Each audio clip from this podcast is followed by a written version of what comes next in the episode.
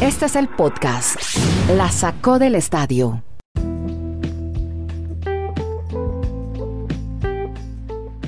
Llegamos al episodio 184 de este podcast, la sacó del estadio, Geopodcast, que hacemos desde tres lugares de América, en Estados Unidos, en Bristol, Connecticut, Kenneth Garay, en el Retiro Antioquia, Colombia, está Dani Marulanda, yo soy Andrés Nieto Molina, los saludo desde Providencia, en Santiago de Chile, y bueno, siempre hay 20 minutos para contar historias alrededor del deporte, en este Deport Streaming, y la noticia hoy está relacionada con la pandemia, sigue la pandemia, sigue todavía eso sí, como siempre, las recomendaciones de cuidarse, el distanciamiento social, la lavada de manos, importantísima. Y hoy la noticia en el deporte es los Juegos Olímpicos. Es lo más probable que se realicen el próximo año y no dentro de cuatro meses.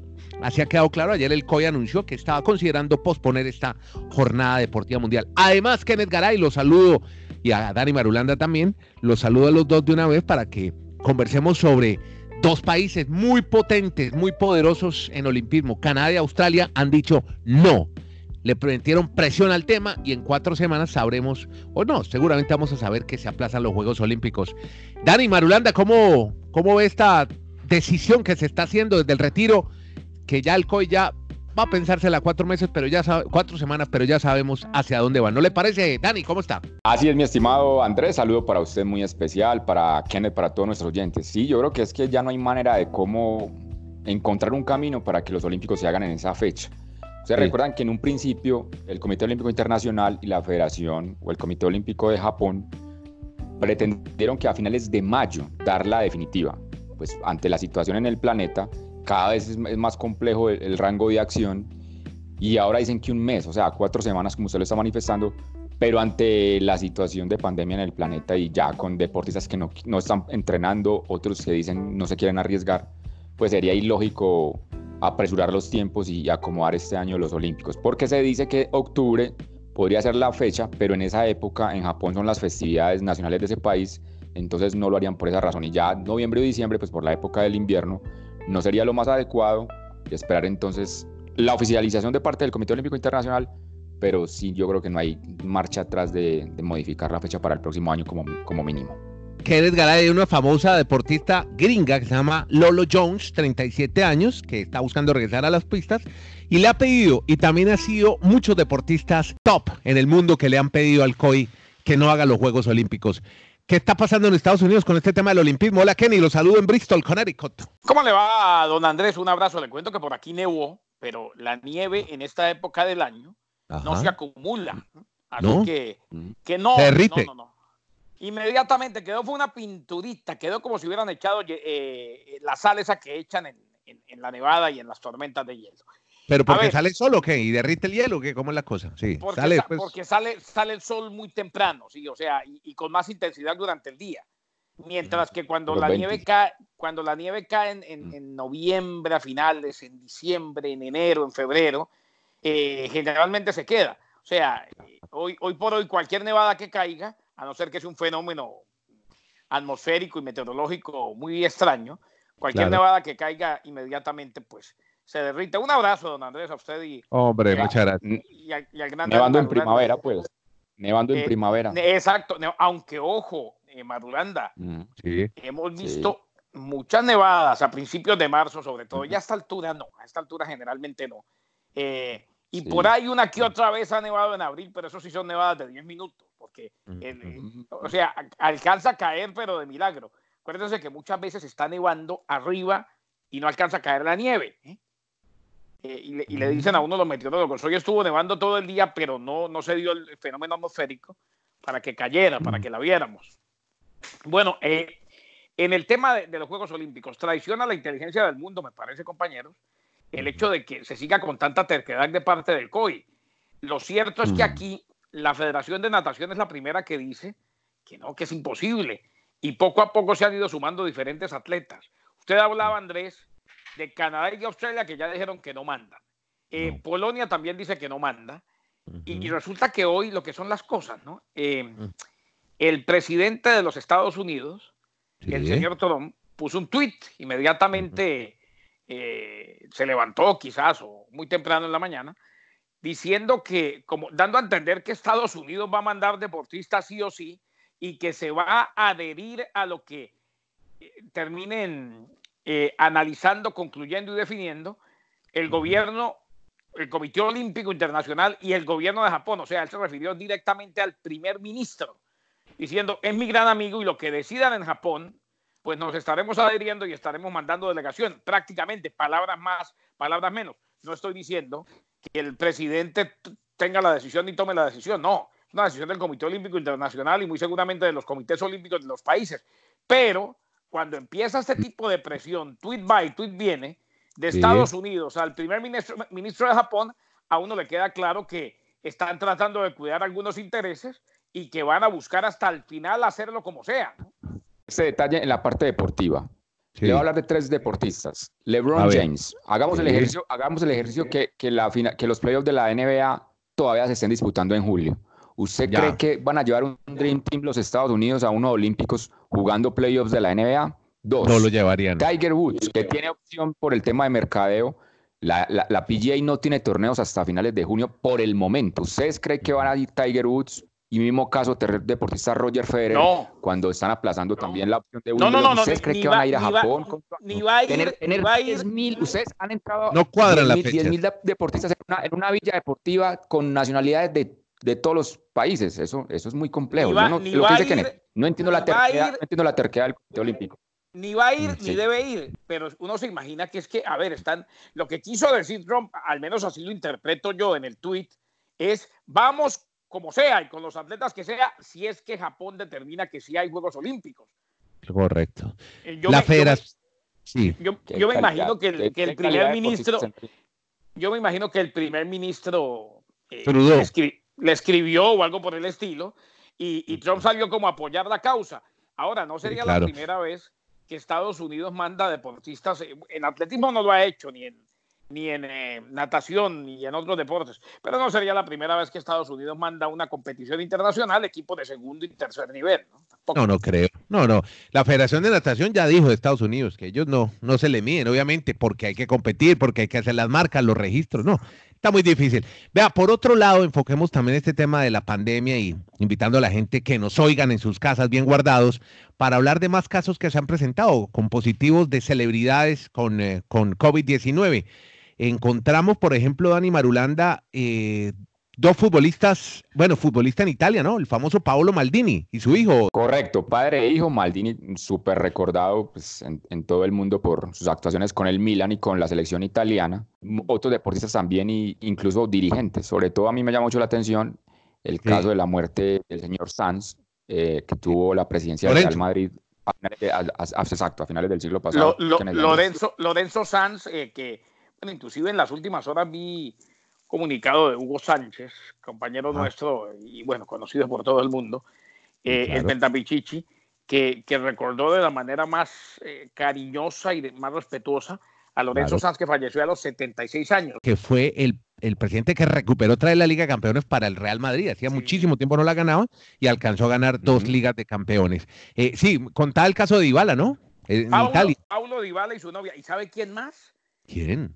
¿Se acuerda del belga Fellaini? Claro, sí, El, ah, ah, ah. pelo afro. El, Que ahora se lo cortó, ahora jugando en Oriente también dio positivo por coronavirus. Es que eh, este coronavirus tiene cara en, todos los estamentos, deportistas, eh, actores, eh, directivos. Presidente de la Liga MX, Enrique Bonilla, también anunció que dio positivo. El alcalde de Miami dio positivo. Sí. Y, no, y el fin de semana, y esto aparte de los deportes y solamente como, como un dato del coronavirus, que al fin y al cabo es, parte de la compañía que les damos a todos ustedes, el fin de semana, eh, Lincoln Díaz Valar, congresista, mm.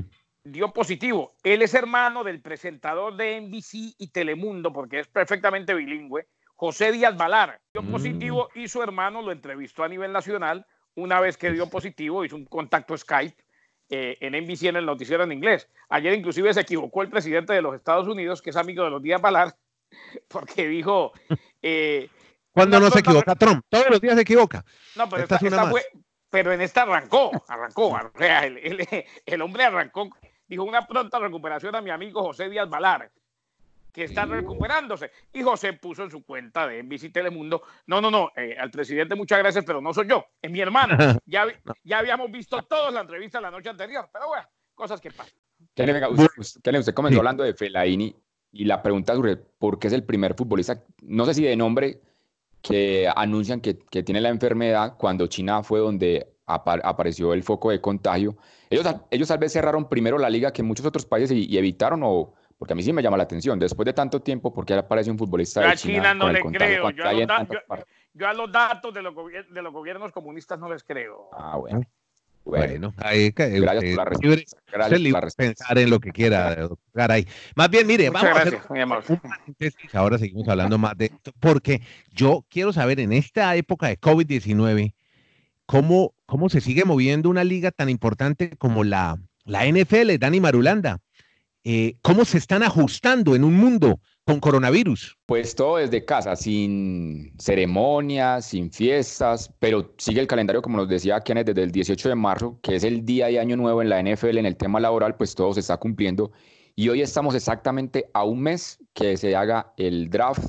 Ya no será con toda la ceremonia, reiteramos, en Las Vegas, pero por el momento no han cambiado ningún plan y se tiene la opción de que entonces se reclutan obviamente los jugadores del fútbol americano colegial para la NFL el 23 de abril la única liga que nos ha dado cierto sentido de normalidad, Andrés, Dani, es la NFL, pues por el hecho de que definitivamente no se está jugando y que puede seguir con el año calendario, entre comillas, eh, de manera libre y abierta, haciendo los intercambios. Dani, que, que Miami podría escalar a la primera posición para de esta forma llevarse a Joe Burrow, el quarterback de los LSU Tigers? Sí, ese es uno de los proyectos que tienen, según gente allegada a la organización de los Miami Dolphins. Lo que también hay que manifestar, que es que es un tema especulativo. Miami tiene 14 selecciones de draft, la mayor cantidad en este 2020. O sea, tiene mucho potencial para hacer muchos cambios. Y entre ellos se dice que para llegar a ser el número uno del draft, entregarían la selección 5 y 18 de su primera ronda y una más de la segunda por tener el número uno. Ese es el ejercicio que están planteando algunos comunicadores en Estados Unidos. Veremos si en un mes, pero yo creo que todo es un tema de especulación hasta el 23 de abril. Eso sí, Miami tiene, como dicen en Colombia, el sartén por el mango, porque tiene muchas opciones de, hacer modificaciones por el potencial que tiene de tanta cantidad de selecciones en este draft 2020. Tiene 14 selecciones en el draft, 14. Eh, un draft... tiene eh, seis de ellas. Seis de ellas son del 1 al 100. O sea, es el equipo, es el único equipo que tiene tres selecciones de draft en la primera ronda. Y es el que más selecciones tiene entre los 100 primeros, seis en total. Por ejemplo, en el caso de los Patriots de New England, eh, recontrataron, mm. trajeron de nuevo a Brian Hoyer, eh, porque bien lo decía Dani Marulanda y vale la pena ahora eh, ratificarlo. Ellos tienen 8, 8 milloncitos de cara al tope salarial, o sea, no tienen casi nada. Veremos muy seguramente eh, al titular Dani entre Hoyer y Steedman, que ya le había ganado una vez el puesto de segundo, el segundo quarterback de suplente en aquel entonces de Tom Brady a, a Hoyer. Va a ser el, debate entre estos dos jugadores. Y un, último detalle de lo que Kenny nos manifestaba, porque la gente de, de, Tua, los que apoyan para que Tua vaya a Miami, lo que pasa es que él médicamente no ha podido hacer ejercicios todavía competitivos y ante esta pandemia no lo han podido visitar los equipos y es por eso la opción de que tiene allí algunos de decir, no, no vamos por Tua, vamos por un, mariscal o un coreback que no esté lesionado y por eso todas las opciones ahora múltiples que aparecen para hacer cambios en el draft. Bueno, muy bien, es un poco lo que pasa en la NFL, es como un respiro, como dice Kenny, es la única liga que, que está medio en actividad, pues, pues porque no la afecta directamente a la temporada de comenzar en septiembre, me dicen ustedes. Y, y, bueno, de aquí allá esperemos que logre pasar este, este mal sueño que está viviendo el planeta. Podcast La Sacó del Estadio. En Twitter, arroba La Sacó Podcast.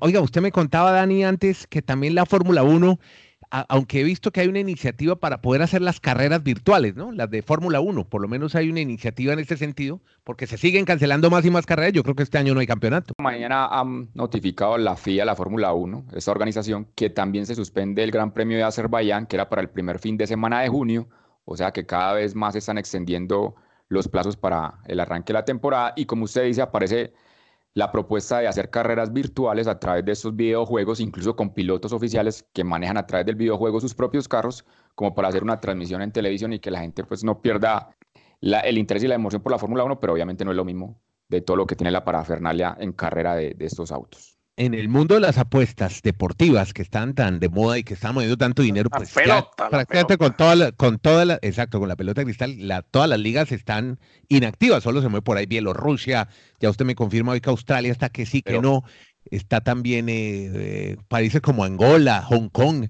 pero mire, se está moviendo mucho los eSports, los, ojo a eso, ¿no? Creo que vamos a tener que empezar, ¿usted ya ha narrado, Kenneth?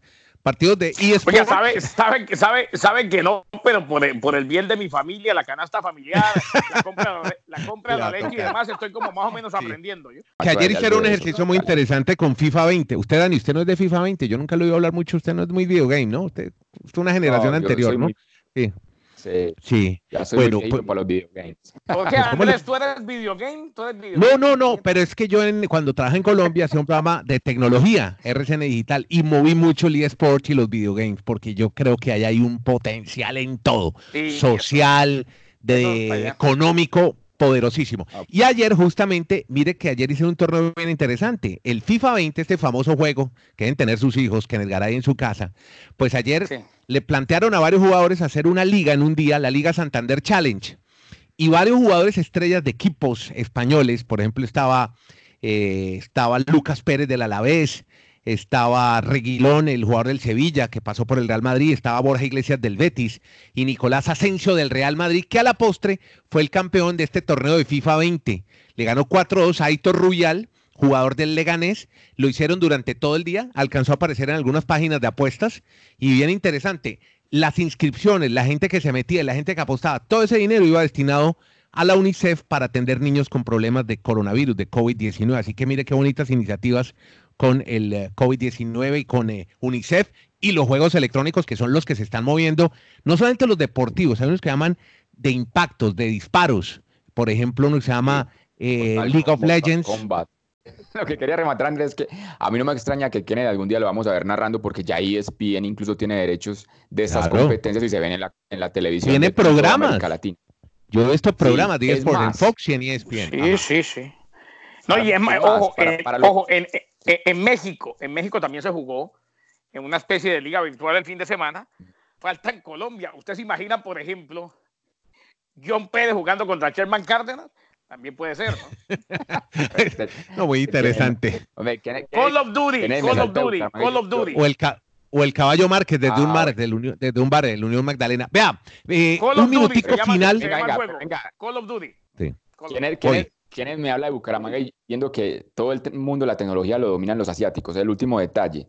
En los Juegos Asiáticos, que reúne todos los deportes normalmente convencionales, ya se van a tener los enfrentamientos entre los países asiáticos de estos Juegos electrónicos. Y la propuesta es para que en las Olimpiadas del 2024 en París o 2028 en, Los Ángeles, el Comité Olímpico Internacional ya avale esta competencia de deportes electrónicos como una modalidad que entregue medallas. Sí, señor, así es. Rock en Río, el último que se hizo en Brasil, había un escenario para la música y otro para los juegos electrónicos y había más gente en el de los juegos electrónicos. Ahí se la pongo. Con Dani Marulanda en el Retiro Colombia, con Kenneth Garay en Bristol, Estados Unidos, Andrés Nieto en Providencia, Santiago de Chile. Estuvimos haciendo este podcast. Compártalo, cuéntale a sus amigos, suscríbase para que reciba las notificaciones, descárguelo para que, para que lo pueda ver sin gastar su Wi-Fi. Estamos en todas las plataformas. Es un podcast, se llama La Sacó del Estadio. Muchas gracias.